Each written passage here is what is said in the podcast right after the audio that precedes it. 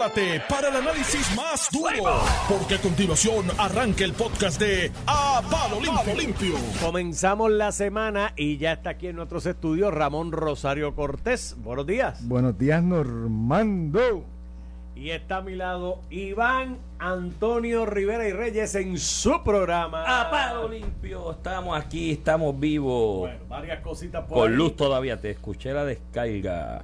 Con, con luz, más, cara, más cara, pero con luz. con Luma. Estoy, bien, estoy buscando mi factura. de Luma, eh, está por ahí una de las delegadas de la estadidad que ha hecho unas declaraciones este fin de semana interesantes. Hoy la cita a las 10 de la mañana de la Comisión de Ética de la Cámara de Representantes. ¿Qué más? Ah, cuarto aniversario de, de María, donde estamos parados con los fondos de recuperación. Yo creo que ustedes necesitan la mañana completa. para- No, no, escuché ni dos escuché tu entrevista Y- con Manuel con, con Manuel la hoy. Muy, muy buena Sí, entrevista. tú sabes lo que debe hacer el COR. En vez de estar, que le, de los chavos que, que están asignados, saquen una partida y que le asignen una persona a cada municipio que le llene los papeles eso. Porque Sí, esto sí, es una cuestion de llenar los papeles Eso es, lo que, adecuadamente. eso es lo que se dedicó a hacer el corte. pues, Básicamente que- es un, un programa de asistencia. Pero que se lo envíen cada uno a cada municipio de estos ¿Tú que tienen lo que hizo el. Cortri, verdad? Que yo creo que está, está chévere. Crearon como un ente para darle los chavos a los municipios pequeños que El fondo, están enfondados. el fondo rotativo. Para que Eso entonces después, cuando idea. FEMA te los dé, me los devuelvan. Y eso es una muy buena idea, pero aparte de eso. Lo debimos haber hecho hace cuatro años, Sí. pero sí. Es bueno que. o sea, Sí, es bueno que se está haciendo, es se está moviendo. los cuatro años, Mario, mañana. Yo te- Hoy, hoy, hoy. Oye, Hoy, ¿qué tú hoy. hacías a esta hora? Eh, metido en, los estudios de Noticentro transmitiendo para Estados Unidos te vi. porque nadie nos veía en Puerto Rico. Bueno, a esta Y hora. las paredes del canal, que son antiquísimas, vibraban de la fuerza del huracán. Pero y había una puerta que da acceso al estacionamiento que entraba el agua como si tú pegaras una manguera. Una manguera ahora. Ah, con- Horrible. presión y todo, una cosa Qué horrible. Pero tú sabes que yo te vi como hasta las seis y media, siete de la mañana. como todo el mañana. país. Bueno, los de Cabo Rojo me vieron un poquito más. Un poquito Sí. a lo que llegó allá. No, no, menos. allá. No, porque aquí se fue la antena y todo a pique, como eso a las 8 de la mañana. Algo así. Esto estuvo fuerte. Estuvo fuerte, estuvo fuerte. Yo, Sí, se me cuatro para- años de eso y todavía. Se me los eh, pensando. escuché la entrevista tuya de los toldos azules también. Y ahí va la candelita mía de hoy. Aquí hay 20 Eso es de ONG. vivienda. Aquí hay 20 ONG que están todos los días desgarrándose las vestiduras por los toldos azules. Y, incluyendo ONG que se dedican a la cuestión periodística y demás. En vez de gastar los chavos en lo que lo gastan, cojan y lo mismo que te mencioné con los municipios y el Coltré. Busca personas, abogados, busca, aunque le- se pagues con maní o con intercambio de cerveza, lo que sea, que vayan donde esas personas que tienen que regular la titularidad de su propiedad o de su bien inmueble, porque el problema de la inmensa mayoría de los que están con todos los azules al día de hoy es que no pueden evidenciar la titularidad De- y FEMA no da chavos para que tú montes un embeleco o te lleves los chavos o que hagas con ellos si no es tuyo, porque lo que yo te estoy dando a, tra- a través de FEMA, lo que da FEMA a través de ellos, es una, una reestructuración permanente porque esa va a ser tu vivienda. Oye, Iván, y sin sabes. quitar que muchas de estas entidades sin fines de lucro, o ONG, este, ha- han ayudado mucho. La parte de los Claro. techos, por, por ejemplo, han instalado muchísimos techos. Y pues, a cuatro años de María, escuchaba un poquito yo, a, he escuchado durante el fin de semana entrevistas no solamente a los funcionarios de gobierno, sino a los de la agencia federal, el vaquero. En el caso de las agencias federales, ¿verdad? José Vaquero representando a las agencias federales, FEMA específicamente, este, hablando de, de este proceso de cuatro años y cómo todavía hay obras a 16 años de Katrina en New Orleans y Luisiana, obras que se están construyendo en, en esas, en, esas jurisdicciones de los Estados Unidos y, es un poquito para pelo, ¿verdad? Escuchar eso porque ciertamente Puerto Rico eh, eh, ha sido muy lento en la ejecución de obras. Hoy hoy el, el, el, el aparato de gobierno, ¿verdad? Hoy escuché al ingeniero Manuel Lavoy aquí con, con Normando Valentín, eh, vi una columna de él también el sábado pasado. Creo que por lo menos empezamos a escuchar este discurso esperanzador que promete eh, tener ce- cerca de 5 mil millones de dólares en construcción corriendo solo en el año 2022, ¿verdad? Sumándolos con los que ya están corriendo y construidos. Y ciertamente, pues, esperamos que tanto el gobierno central como las agencias federales puedan agilizarlo porque es injustificable que a cuatro años nosotros todavía tengamos casas alcaldías, escuelas, este, centros eh, deportivos y de salud que todavía tan siquiera han comenzado. Y esa candelita no solamente le toca a FEMA, le toca a las aseguradoras privadas, porque hoy saca un reportaje de que solo un por ciento de las reclamaciones siguen litigio, pues que un por ciento de las reclamaciones cuatro años después eh, todavía no se haya podido eh, transar con el asegurado por una póliza de seguro que pagó. Es injustificable y lo que nos dicen también es que según 1% son las las reclamaciones grandes. Eh, por darte un ejemplo, del caso del Departamento de la Vivienda, la, reclamación de los residenciales públicos de muchísimos municipios grandes y pequeños, incluyendo el municipio de Vieques, todavía pelean con sus aseguradoras privadas a las que le pagaron una póliza para que les pague por los daños que ocasionaron. Y eso también es justificable y habla muy mal de nuestra industria de seguros a nivel privado y es algo que el oficial de Comisión de Seguros, a mi juicio, ha pasado de, desapercibido y no ha ejecutado y fiscalizado, no en uno o dos meses, en cuatro años. Sí, definitivamente. Es una irresponsabilidad. Llega hasta el punto que es una irresponsabilidad que no hayan sacado la cara activamente por los asegurados que a cuatro años tú todavía no hayas podido hacer un ajuste y decir cuánto eh, bajo el seguro eh, eh, le aplica a esa persona que pagó su póliza por, por unos sucesos que ocurrieron hace cuatro años.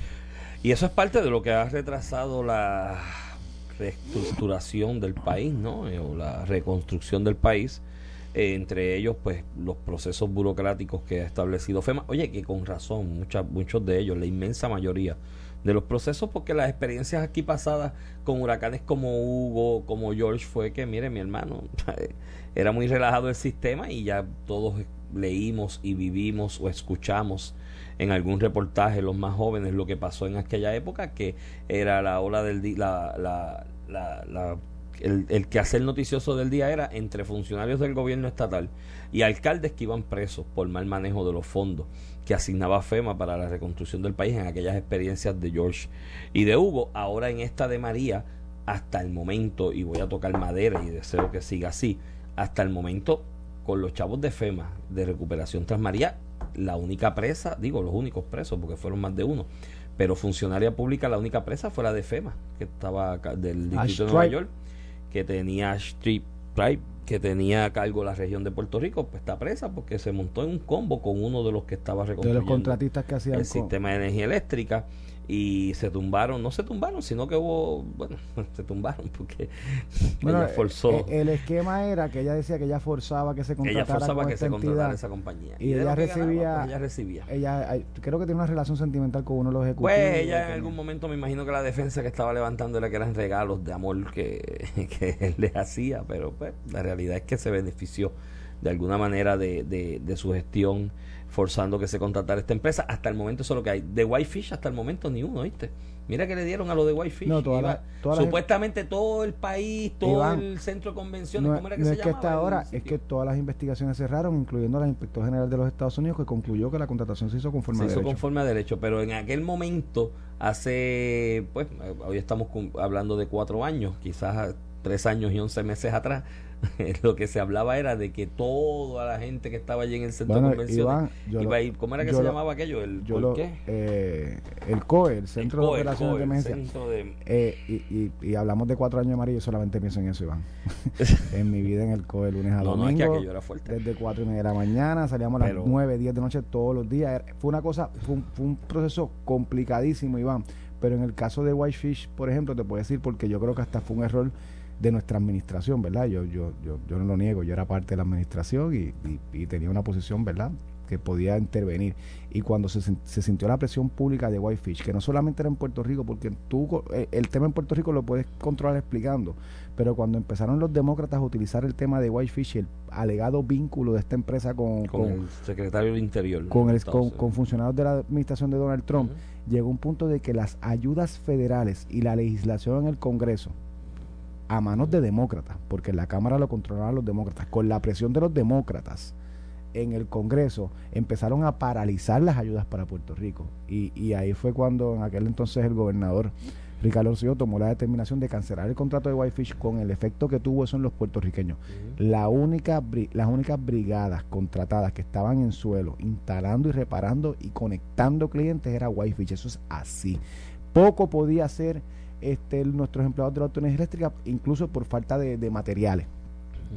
Y cuando se toma la determinación de, cancelar el contrato de Whitefish porque ya estaba dándole un impacto negativo a Puerto Rico en la asignación de fondos en el Congreso y en el gobierno federal, eh, eh, eso atrasó por lo menos un mes Por lo eh, menos. por lo menos un mes eh, la reinstalación del servicio de energía eléctrica y eso tiene sus consecuencias en otras cosas eh, peores, devastadoras, personas que, que no tuvieron acceso a, a- a tratamientos médicos o a facilidades médicas, equipo médico precisamente porque no se le pudo restablecer a tiempo. Eh, eh, En aquel- pensar eso, Eso es así. eh, pues para pelos, tú sabes. En aquel momento, pues los que estaban, tú estabas allá adentro, quizás no se- no veías lo que estaba, bueno, lo, lo percibías y tú eras secretario de Asuntos Públicos, tenías que manejarlo.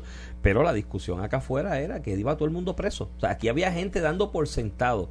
Yo recuerdo exgobernadores, eh, abogados, abogados criminalistas, legisladores, alcaldes. Todos decían que, que todos los que estaban metidos allí en el COE iban a ir presos con lo de Whitefish, porque eso sí era que era el escándalo de que porque aquí un tipo con una choza en ¿de dónde- dónde era el tipo? Se me olvidó, en Nebraska era, se me fue el, el, el estado de donde estaba ubicado, en Dakota creo que era.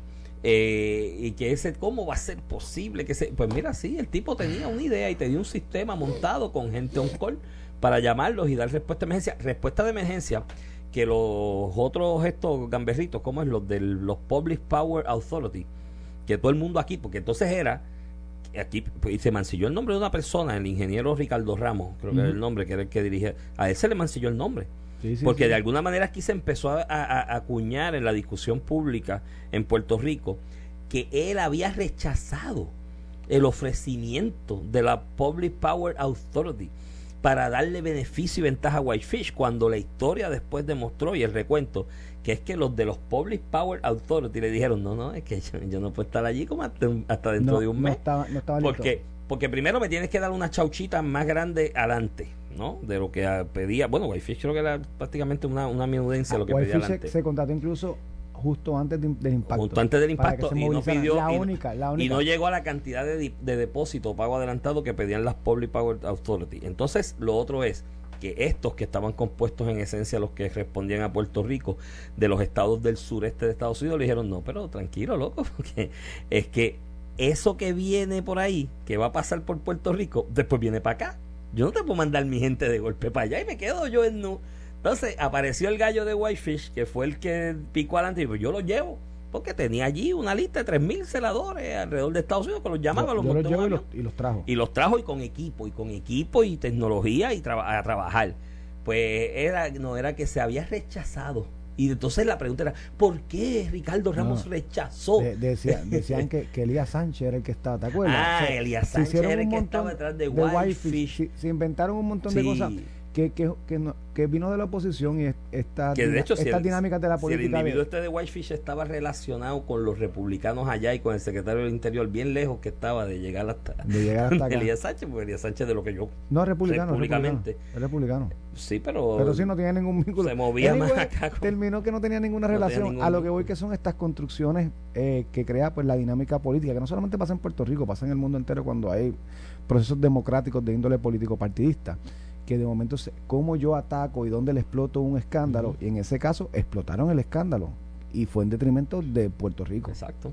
Y los demócratas hicieron campaña en contra de Trump un ratito allá a través de CNN y de ABC, NBC, y algunas de las na- cadenas nacionales del Media Monopoly de Estados Unidos y le dieron una le metieron una piedrita en el zapato a Trump que no duró un mes y nosotros entonces salimos fastidiados también para esta época coetáneo al otro día o a los dos días del huracán tengo que recordar y no se me puede olvidar el Julien's Crying Tour ¿No te acuerdas del Julín Crying Tour por todo Estados Unidos llorando? Porque Y- estamos muriendo que- aquí, vamos a morir soy- de hambre. Y yo soy crítico de, de Carmen Yulín y sus, sus razones políticas las tenía, la usaron para afectar a la administración de Donald Trump. girl Pero de, de, los demócratas para exponer a Donald Trump, que tampoco era un santo, Iván, en efecto la administración de Donald Trump nos discriminó en el proceso de la emergencia. Sí, eso lo viví yo todos los días. Este, cómo buscaban excusas. Eh, eh, bueno, Donald Trump salió diciendo que Puerto Rico era un gobierno corrupto y en, en relación a la Bueno. emergencia solamente su gobierno. No, no, dijo terminó solamente- no dijo acusado. de emergencia, él dijo Sí. que había mucha corrupción aquí. Ajá, y, pues, había- como, como justificación para no ayudarnos. Y salió no, a relucir justificación para ponerle los procesos burocráticos estos que están y, todavía. y al día de hoy solamente un funcionario de la administración de Donald Trump, eh, Ashla- a- Ash, Ash Tribe, Ah, Ashley Tribe. Ah, esa era demócrata. Era de la administración federal. Está bien. Iván, demócrata, demócrata o republicano no era del gobierno local, punto, era de la estructura del gobierno federal. Pero a lo que voy, este, con todo lo que yo le critico a Carmen Yulín, Y, y, ese, y esa motivación fue política no solamente de ella, sino del Partido Demócrata para atacar a Donald Trump. Nos hizo mucha ayuda su discurso también. Eh, no solamente para denotar la desigualdad política que vive Puerto Rico, sino en relación a las ayudas federales. No, no, y en cuanto a la estadidad también. Eh, para denunciar nuestra, si algún día relación colonial. Si algún día Puerto Rico es Estado, Ramón, ustedes los estadistas, al lado de las estatuas de los presidentes allí detrás del Capitolio, por el lado sur del Capitolio, hágale una Carmen Yulín. Ni para tanto. Porque aquí Puerto Rico era un footnote ni para tanto, insignificante. Entonces Carmen Yulín, como casi estadista, supuestamente la soberanista o libre asociación. el mensaje de ella, somos ciudadanos americanos, están tratando, el trono está discriminando. Ahí todo el mundo dijo, ahí verdad, ahí medio, ahí dentro del afán de, de ciertas cadenas televisivas en Estados Unidos de promover ese discurso, y utilizarla como poster girl de, la oposición a Trump en ese momento para presentarlo como un tipo inhumano, pues básicamente la pasearon por Estados Unidos y un fracatán de millones de estadounidenses que ni sabían dónde estaba Puerto Rico. Había gente de esa que tú le preguntabas dónde quedaba Puerto Rico y te, te decían si era al lado de Maui, allá en las islas de Hawái. Empezaron a decir, ay mira, esa gente son ciudadanos americanos también y los tenemos allí. Y algunos dijeron, ¿y por qué no son estados? si son ciudadanos americanos y empezaron a... O sea, hubo un sentimiento de... De hecho, y la fila demócrata se une. A, que, al final del día, vuelvo y digo, todo tiene que ver con política. Los demócratas y los republicanos no son, no son distintos, ¿verdad? La política partidista en Puerto Rico a nivel de partidos eh, tradicionales. Pero igual, eh, empezó este sentimiento de reclamar que Puerto Rico sea un Estado en muchos sectores del Partido Demócrata, precisamente porque Puerto Rico se proyectó como una jurisdicción anti-Trump o antipartido republicano. Y era ya no no es solamente por ayudar a Puerto Rico, es que si los ingresos como Estado me dan una, una ventaja política a nivel nacional. Así, ah, mira, hay una relacionado con el tema, una editorial del periódico El Nuevo Día Hoy, que habla, se titula Los grandes beneficios de superar la vivienda informal y relatan ahí a 20, a 20 años, a 4 años del huracán María, la importancia de regular, ¿no? O normalizar lo que es la vivienda informal en Puerto Rico y lo hacen en base o a base, mejor dicho, de la experiencia con el huracán María, lo que yo te acabo de decir en la introducción con Normando, de que muchos de esos toldos azules es que es construcción informal que no tiene un solo documento y no cae dentro de la reglamentación que tiene FEMA para la otorgación de fondos porque debes demostrar algún tipo de titularidad, porque ¿qué es lo que pasa si tú le das dinero a alguien que no te evidencia la titularidad del bien? Pues puedo coger el dinero para comprarme un carrito, para volar chiringa, para irme a janguear, porque no tengo no tengo la necesidad, no puedes tenerla porque es tu techo.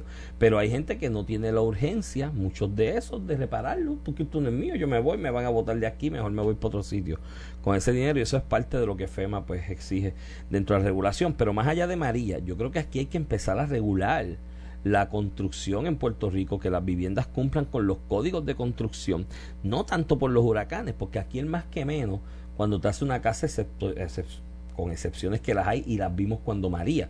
De hecho, esta fue mi experiencia. Yo al otro día de María me trasladé desde Santurce hasta Comerío para asegurarme de que mis hijos estuviesen vivos y estuviesen bien, porque a mí me dio pavor pensar que lo que yo sentí acá, ellos lo estaban sintiendo allá arriba en la montaña exponencialmente, con mayor fuerza, porque lo que se vio acá fue una cosa eh, verdaderamente impactante.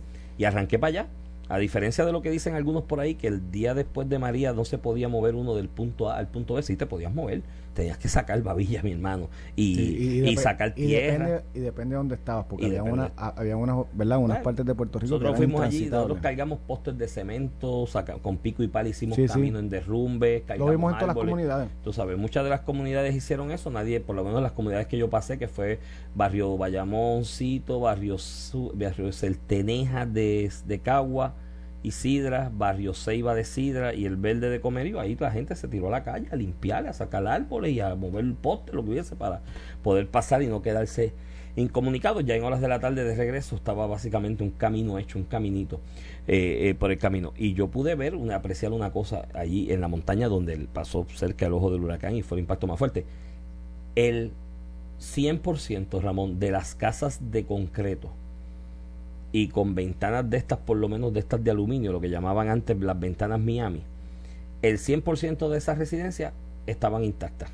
Pasó el huracán, estaban maltratadas, el viento le había llevado la pintura, le había tirado maleza encima, le había tirado árbol encima, pero las casas estaban en la estructura eh, bastante íntegra. Las casas que se fueron eran las de techos de madera y las de madera, construcción de madera o casas con techo de madera. Incluso vi algunas con techo de madera o zinc que las amarraron con tensores que también aguantaron el impacto. Así que más que, más que menos, el puertorriqueño dentro de la realidad tropical y las experiencias vividas se las arregla para más o menos poner su casa en condiciones de que algún viento pueda, la mayoría de ellos, los que tienen algún tipo de conocimiento, personas que los ayudan.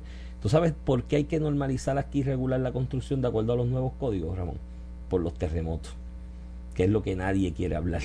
Aquí tuvimos hace poco un susto, más o menos un año y medio atrás. Pasamos un susto con los terremotos que se centraron básicamente en el, suroeste del, del, país, especialmente en esa área entre Guayanilla, Yauco y demás. Pero mira, el día que, y ya tú pasamos ese susto, aquí tú te vas a la montaña en la ruralía, Ramón, en el centro de la isla, y ahí hay casas con unos socos que les hacen, una, una, unas bases de columnas que tú las miras de lejos y tú dices, esto no, no aguanta un terremoto. Y es construcción informal. Que como eso después tuvo permiso para instalarle agua y para instalarle luz y permisos de yo no sé cómo se los dieron pero ahí tú no ves que, hubo un plano tú no ves que hubo un arquitecto. si tiene conexión legal que, te trae otro problema verdad eh, qué personas están utilizando los servicios es otro problema también. entonces tú ves eso que prolifera y él habla ese editorial de que un 55% de la construcción en Puerto Rico es informal. Vuelvo y te repito, a mí esa, esa estadística me da pavor, más allá de por los huracanes, por un terremoto o terremotos de mayor magnitud que, cubran toda la isla, no como ahora. lo vamos a terminar pagando con la, y las desgracias que vamos a sufrir. Las desgracias, ¿sabes? El problema mayor, las vidas que se juegan ahí y demás. Entonces, la, la, a mí, vuelvo y te repito, me da pavor. Yo no sé qué se va a hacer. Ahí hay un llamado al gobierno, a la academia, a todo el mundo. Yo me uniría al mismo, incluso a los propios medios de comunicación. Aquí hay que hacer un inventario de todas esas estructuras que no cumplen con unos estándares mínimos de construcción dentro de la realidad geográfica nuestra, de los huracanes, amén, también la cuestión geológica de la propensidad a temblores o terremotos en la región del Caribe, por las fallas que haya, que si en el norte o en el sur, y eso hay que como que hacer un inventario para ir haciendo un plan a largo plazo de cómo vamos a ir bregando poco a poco con eso porque son demasiadas al día de hoy. Yo creo que es una realidad inaceptable para un país que se llame, aspire a llamarse país de primer mundo, que esté en esas, porque son uno y, hay, y hay un programa, y hay un programa de la Junta de Planificación, de hecho, que tiene asignación de fondos eh, federales que precisamente es para estar este, fiscalizando la parte de permiso y por lo menos han tenido recursos adicionales, pero en una jurisdicción donde tú tienes eh, pues, números que, que, se han estimado, cerca de la mitad de las construcciones no, formalizadas, legalizadas, pues es un trabajo titánico de, de, años, de decenas de años. por eso yo creo que sin, sin, sin, traerte otro problema, Iván, te voy a dar el ejemplo clásico. Una comunidad, muchas de ellas comunidades pobres, ¿verdad?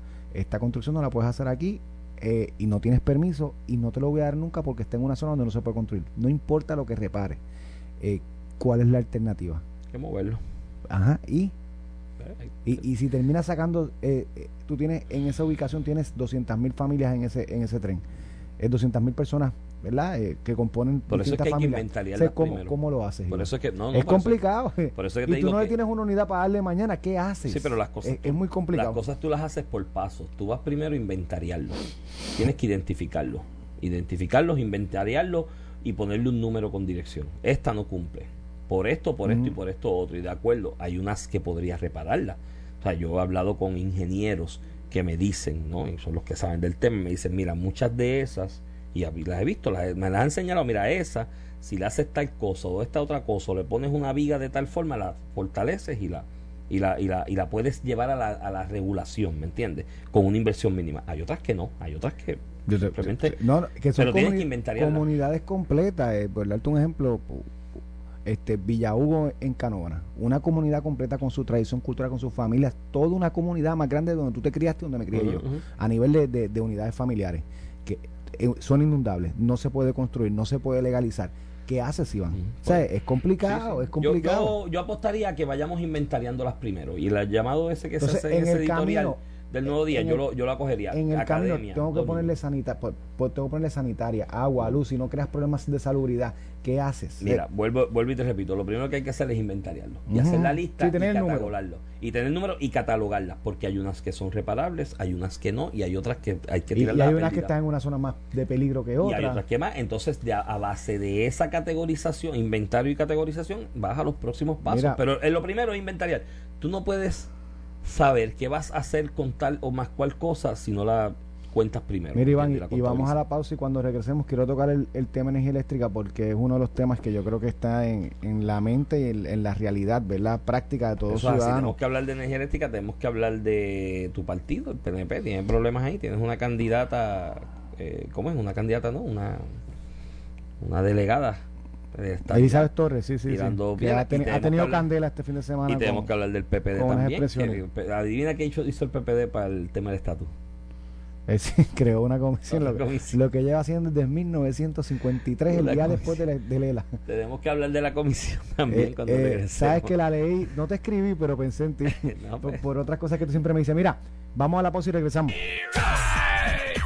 Estás escuchando el podcast de A Palo Limpio de Noti1630.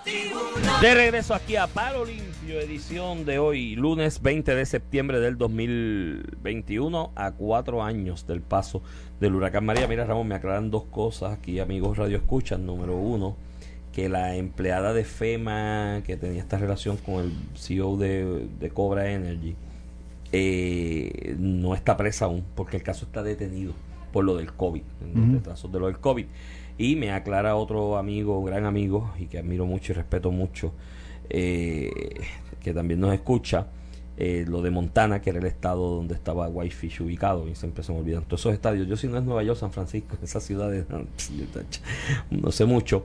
Y, y, y, y señale la dirección de lo que tú dijiste, y lo que habíamos hablado, ¿no? Y me aclara, en realidad aquí fueron los medios de Estados Unidos los que le Sí, dieron sí, lo- duro al tema. Aquí a nivel local casi no había ni medios en ese entonces. No, pero fíjate, los, los me- medios los, me- locales. los medios aquí dieron candela. Repitieron yo- mucho yo de lo- lo que se lo- en Estados Unidos. A mí me tocaba atenderlos todos los días a las 7 de la mañana. sí. Y, y pero yo con los medios lo que no tenía problema, yo explicaba, Sí. mira, aquí no hay un señalamiento, se tiene que investigar, el- pero ya cuando te empieza a parar las ayudas federales, pues ya Y tiene otra exacto, y a eso te iba, que en, en, en consono con lo que tú dijiste posteriormente, es que no había leído el- los mensajes de él y le agradezco las observaciones, siempre las respeto y las valoro mucho. En consono con lo que tú dijiste, que él dice, me dice con lo de Whitefish, el propio Héctor Pesquera levantó bandera y dijo, mira, nos aguantan los fondos si, si esta suspicacia sigue, que va a que eso pasó. tiene razón. Mira, Iván, en otros temas, la autoridad eléctrica, ya, ya yo creo que en parte se ha perdido hasta la, la línea, ¿verdad? Entre qué es energía eléctrica, qué es Luma, qué es gobierno. Pero eh, hoy, pues obviamente el- el- lo que tiene en boca de todos es la discusión de la solicitud de aumento a, a- a los costos de generar energía, que es lo que se traduce al costo por kilovatio, ¿verdad? Cerca de un 17%. Y, y, y pues eh, yo tratando de analizar esto desde el punto de vista no solamente de gobierno ¿verdad? y política pública, sino de la- del, del- del elemento político, ¿verdad? que al final él es el que define si una administración tiene el respaldo del pueblo de Puerto Rico en una gestión o no. Y este caso en el tengo que decir que, que, que, que afecta de maneras desproporcionales. Y yo entiendo la explicación, eh, que es la correcta. Eh, no hay un aumento de tarifa. La tarifa se determina, es la fórmula que tú utilizas para calcular el costo kilovatio. Si sube el precio del petróleo y en el caso de Puerto Rico, que nuestro sistema es tan ineficiente que si la gente deja de consumir energía, no sube el costo. ¿Por qué? Porque se distribuye entre menos personas. Los costos, como tú señalas, Iván, siempre, los costos de subsidios, por darte un ejemplo, los costos del combustible, si baja la demanda, pues se divide. Y estas tarifas se evalúan cada tres meses y analizan lo que fue la experiencia anterior para establecer la, tar- la tarifa futura, en este caso octubre, noviembre, diciembre. Y yo puedo decir que en efecto Luma no ha hecho un aumento de energía eléctrica, que en efecto se está aplicando la misma tarifa o fórmula para determinar el precio por kilovatio, que algunas veces sube, algunas veces baja, pero al final del día a la gente no le importa eso. A la gente le importa lo que es importante, que cuando me llegue la, factura de energía eléctrica, yo tengo que sacar 10, 15 pesos más que no tengo presupuestado. En el caso de un individuo que consume poco, en el caso de un individuo que consume mucho, o una empresa que, que utiliza mucho el servicio de energía eléctrica, pues esto puede ser 100 mil, 2 mil pesos, 3 mil, 4 mil, 10 mil pesos, lo que sea. Este, un aumento como este. Al final del día yo creo que ahí es que nos tenemos que hacer sensibles. Yo, yo, yo le he dicho, yo creo que ya el... Y fíjate que el costo la razón del aumento ya no va ni al servicio de distribución y transmisión de Luma, va a nuestro sistema deficiente de generación de energía eléctrica que está a manos de la autoridad eléctrica. No por ellos, porque lo que tienen es un junker, porque precisamente por eso se está tratando de privatizar no solamente las generatrices para mejorarlas y hacer la inversión con dinero privado, sino contratar otras maneras de generar energía eléctrica. En energía eléctrica está corriendo incluso eh, lo que es energía por, por, generación solar y lo que son por baterías, que hay una subasta que se debe estar en las próximas semanas o meses eh, adjudicando para añadir ese otro sistema a la generación. Eso bajará el costo de generación y quitará a Puerto Rico de ser rehén en gran parte de lo que son pues los derivados del petróleo. Pero al final del día yo veo esta discusión va y viene y que si pues la justificación es que es energía eléctrica, que esto no tiene que ver nada con Luma y que no se aumenta la energía eléctrica, y yo creo que se pierde de perspectiva la póliza. Y ciertamente el tema de energía eléctrica es el tema que más ha afectado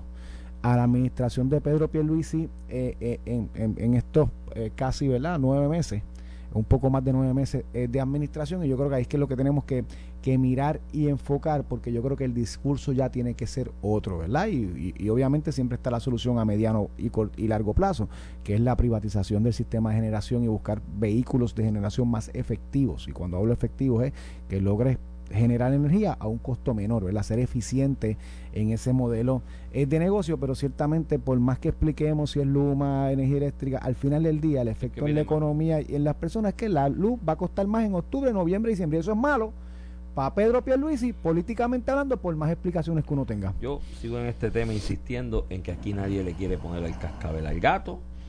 Aquí puede venir, mira, Luma, Tuna, Duna, Zuna, eh, que el nombre que tú le quieras poner puedes quemar el CD este que estás quemando ahora, que de hecho está baratísimo. Yo no sé por qué el asunto del ajuste del combustible, porque si la mayoría la generas con C, eso está en estos días a, precio de pescado a bombao. Lo que bajó fue el consumo como tal y tienes que ajustar entonces el, el ingreso que vas a tener a base de la proyección de lo que fue el consumo en los meses anteriores. Eso es básicamente una fórmula matemática de donde viene el ajuste.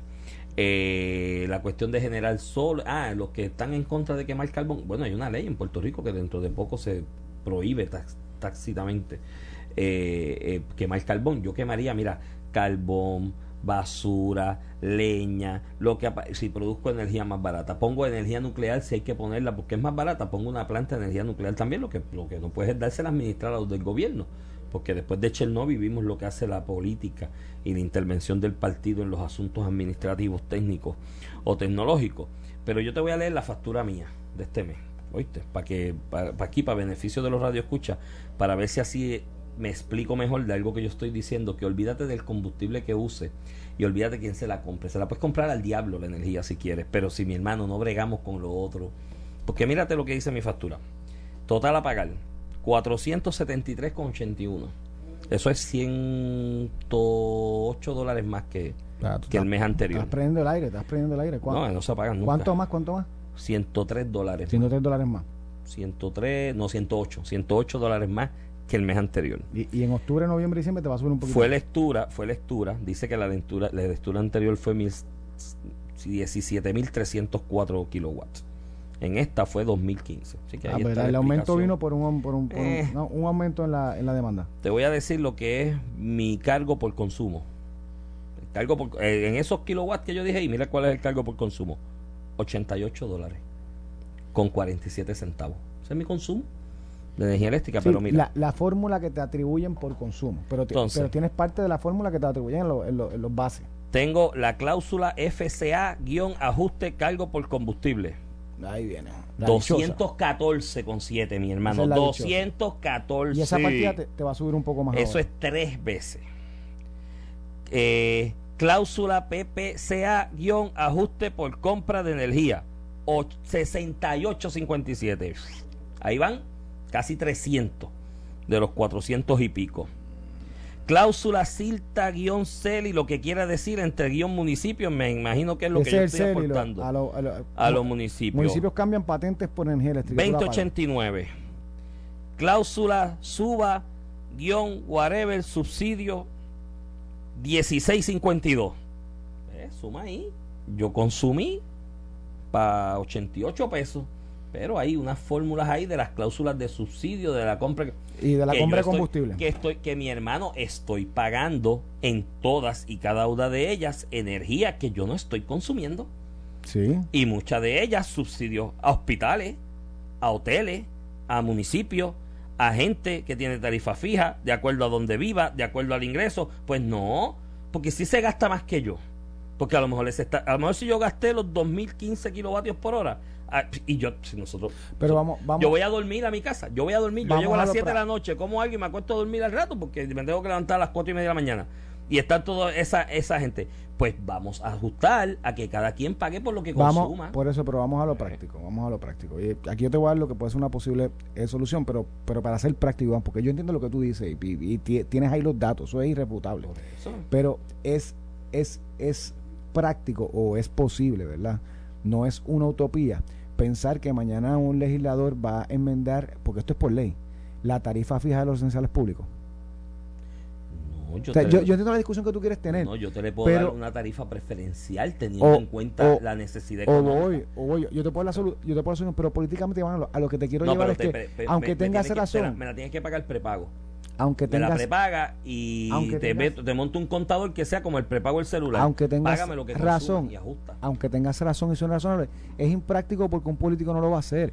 Una, una posible solución que donde tú bueno, dirigido es, mira, tú vas a pagar una tarifa fija. Esto es lo que pasa, 10 dólares mensuales, pero tú tienes hasta aquí. Tú consumes tantos kilovatios. Y ahí Por ahí no te te paga. pagas como lo paga todo el mundo. Así que tú tienes que, lo que O te hacemos, doy una tarifa preferencial hace- de acuerdo a tus ingresos. lo que hacemos porque tú y yo, Iván, yo estoy todo el día con los nenes peleando en casa, págate aquella luz, prenda aquella, Cuando vente tú acá. eso, todo el mundo economiza. La de los subsidios, que tú pasas por ahí, ves un parque pelota a las 4 de la mañana con todas las luces prendidas, como si fuesen las, la- las 8 de la noche y no hay ningún muchacho tirando una bola y no hay nada. Un tope a los lo municipios también. nosotros. Un tope a los municipios los también. municipios, los municipios. Porque los municipios lo que hacen es que el acuerdo que hicieron fue que no le cobraban patentes a las autoridades eléctricas. Seguro. este y a cambio pues se le daba Eh, cierta energía Pero por un tope también. Sí, sí, porque sí. es que no puede Y seguir. a partir de aquí y pagas los tú. hoteles y los hospitales y todo el mundo. Y puedo entender la, la necesidad de subsidiarlos de alguna manera. Pero entonces, si fuera, porque por, por qué, por qué los hospitales y, los y los hoteles sí? Y el industrial productor de qué sé yo qué, de ganchos de ropa, por poner un ejemplo. Tengo una fábrica de ganchos de ropa. Es una buena idea de negocio. o tú en, en tu oficina de abogado Iván o sea, Pues, es lo lo sí, mismo lo mismo. ¿Por qué entonces yo no tengo subsidio? ¿No?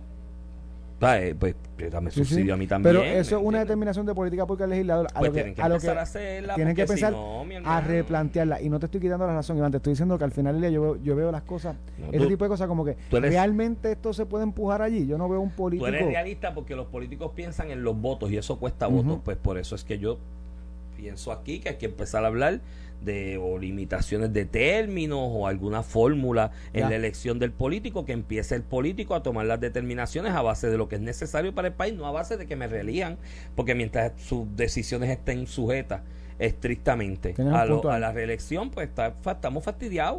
O sea, yo te estoy poniendo, esto no es poca cosa. y eso, ¿sabes? eso no es Puerto Rico, dama Iván, eso pasa en el mundo donde pues, el Sí, sistema sí, democrático pues, empuja claro. a que el político pues Busque la reelección adopte y se quiera, medidas populistas. y se quiera congraciar con el populismo por esto, porque yo te estoy poniendo, mira, este somos, esta, esta factura es la de mi casa, somos dos. Llegamos los dos a las 7 de la noche. O sea, esto es una cosa. y, y la estufa ni se usa prácticamente. Está casi dado. Pues de ordinario, cuando tú llegas a esa hora, pues comes de la calle, compras algo y te lo llevas y demás. Los weekends a lo mejor se, se, se consume más energía por la estufa y qué sé yo qué. Y somos dos. Y pues, gracias a Dios, hasta el momento, pues nos ha provisto para que la podamos pagar. Mi hermano, aquí hay familias. Los que estaban hablando los otros días de que le subieron el salario a 8.50 de enero para adelante, que no le va a resolver nada, ahí se le va un boquete. Sí. Una familia de dos en la misma condición, de manera similar, pues va a pagar por ahí 200, 300 pesos. Ahí se le fue. ¿Qué por ciento de los cuántos se van a ganar ahora con el salario mío? 1.400 y pico. De los 2.800 menos los deducibles, 2.500 al mes de las deducciones. 2.500 al mes esa familia de dos. De dos, no tienen hijos. Ahí se le fueron 300 y pico de pesos en pago de energía eléctrica, más 500 pesos cada uno de un carrito, más el seguro del carrito, más la gasolina, más el mantenimiento. Cuando vienes a ver los 2.500 fueron en nada.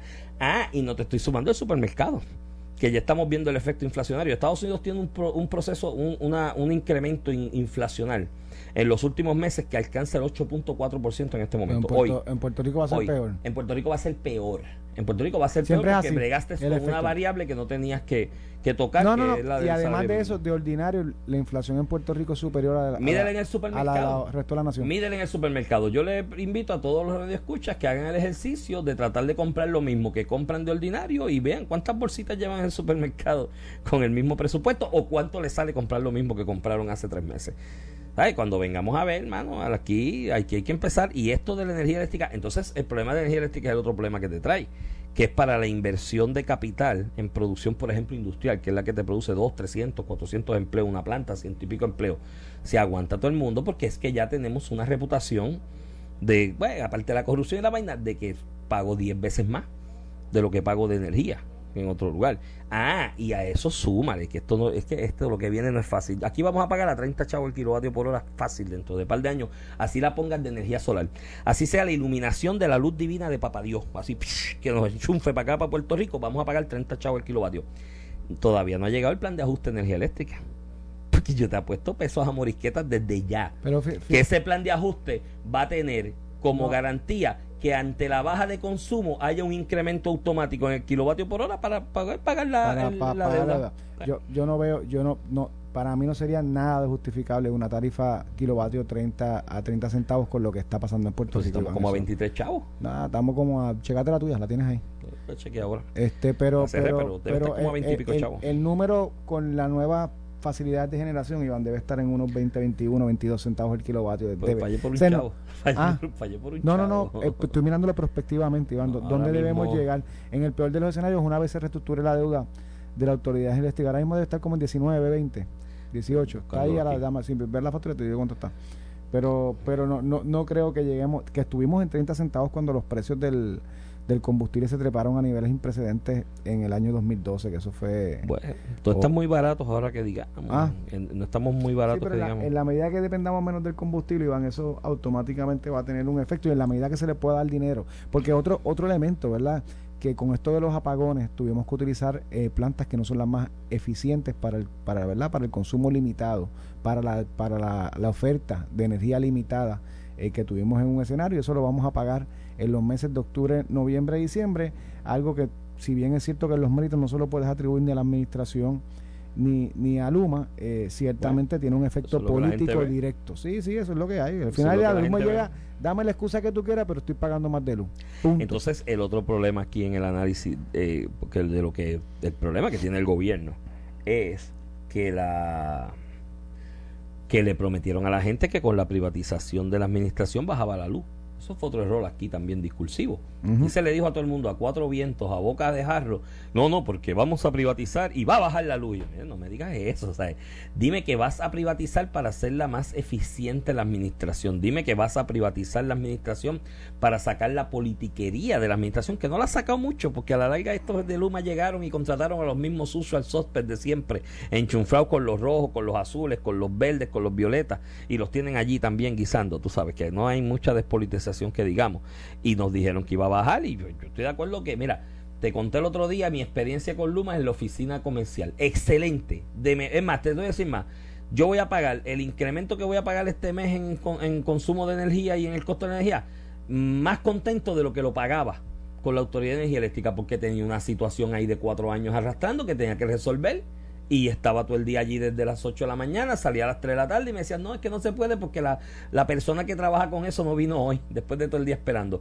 Los otros días fui, en 10 minutos resolví. Ya con eso yo estoy contento, porque es más eficiente a la larga, ¿me entiendes? Así que, pues, pues, y a mí, pues yo, mira, desde el principio decía, vas a privatizar y quizás mejore la administración y despolitizas un poco, pero no me digas que me va a bajar, porque no me va a bajar. Sí, sí, Y sí. las nuevas tecnologías estas que andan por No, ahí, que van mire, a poner qué sé Iván, yo qué diablo, hasta- todo eso es caro. Hasta el discurso, eh, que yo en, en parte lo hemos, lo hemos hablado aquí algo, el gobierno que es separado de Luma y de la autoridad eléctrica, pero la autoridad eléctrica que está a cargo de la generación hoy, la generación hoy, sigue siendo una corporación pública separada del gobierno Sí, central. la generación. Eh, precisamente por eso se crean las corporaciones públicas. también. El discurso de la administración tiene que ser uno más acorde con el coraje que sienten la- las personas. Dame la excusa que tú quieras, pero resuélveme esto. Yo no quiero más excusas. Y, y, y Luma ha tenido su traspié y la autoridad eléctrica lo ha tenido ahora, lo lleva teniendo por los pasados 40 años. ¿Cómo tú, tu discurso público no suena en defensa de unas entidades que podrán dar la excusa más bella, pero al final del día están perjudicando pues, al consumidor y, y, y eso te provoca a nivel político que te pasen ese coraje natural con, con una entidad que no está dando los, los resultados que uno quiere en este momento, aunque los pueda dar después, se los pases al gobierno que no tiene vela en ese entierro. Y ahí está cogiendo. Miren, los tres minutos que nos quedan, vamos a hablar del PPD y del discurso de Elisa. Bueno, el PPD, te lo resumo de esta forma. Se creó otra comisión, ¿oíste? Para estatus. En el PPD, creo que es la Está José. Alfredo Hernández Mayoralbia, comis- a Vega. Ramos, Vega Ramos que sal- salió último en la pasada elección. Bueno, pero es un buen libre asociacionista y representa un sector del Y- PPD. Iván, pero no tiene, no tiene, no tiene, no tiene respaldo político, ¿verdad? Si tú lo que quieres representar, búscate uno que tenga respaldo político. Es como poner a Carmen Yulín en una primera del PPD, No, sacó está Charlie- 10%. está Charlie que perdió. Está Charlie Delgado. Que perdió. Por, por eso Y él es soberanista, libre asociacionista, ¿verdad? Porque es que él en la, en la elección culipandió. Bueno, pero como hace todos los soberanistas en una elección general del Partido Popular. Sí, ahí pues. De hecho, y el discurso de Aníbal Acevedo Vilá fue lu- luego de las acusaciones a nivel federal, que, que yo me imagino que con coraje se levantó, ¿verdad? Pero su, su discurso incluso no, no fue motivado por una línea de pensamiento particular. Y ahí el presidente oficio de la comisión es el pre- secretario del PPD, Ramón Luis Cruz Burgos, Ramón Luis Cruz Burgos, que ¿Que es de qué lleva- ala? No sé, yo creo que él es de la conservadora. De la conservadora. Alineado con José No. Luis, José. Luis de la conservadora también, que pues lleva, Ramón Luis lleva como mil años estudiando el tema del estatus y las relaciones políticas. Estás entre haciendo eso sarcásticamente hablando.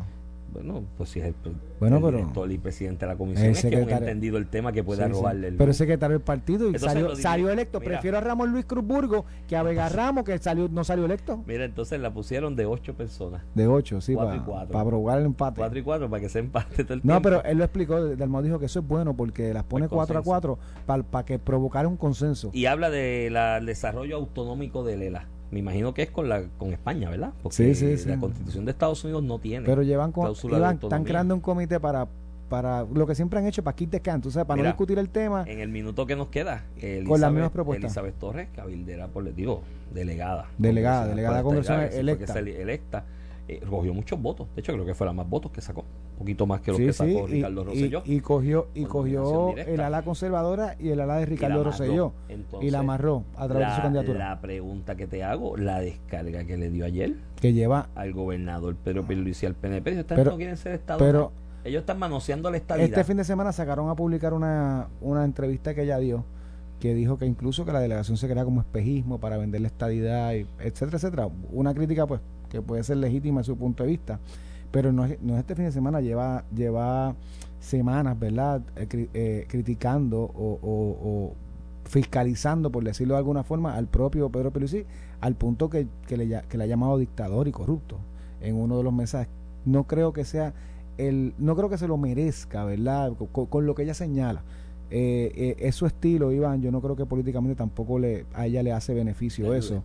le ayude. Pero en el camino lo veremos, ¿verdad? Cada cual coge su manera de, de actuar y eso lleva a unas reacciones naturales, ¿verdad? Hay gente, tú lo viste, gente que se molesta, eh, no solamente gente del bando de Ricardo Rosselló, gente del bando de Pedro Pierluisi, que públicamente, no estoy hablando de líderes, estoy hablando de, de la base como tal, eh, le han reclamado y otros le aplaudirán. Al final ya eso se ve en la, en la. Los voy votación. a dejar con este pensamiento. No hay peor cuña que la del propio palo.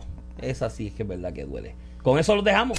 Esto fue el podcast de A, A- Palo Limpio de Noti1630. Dale play a tu podcast favorito a través de Apple Podcasts, Spotify, Google Podcasts, Stitcher y notiuno.com.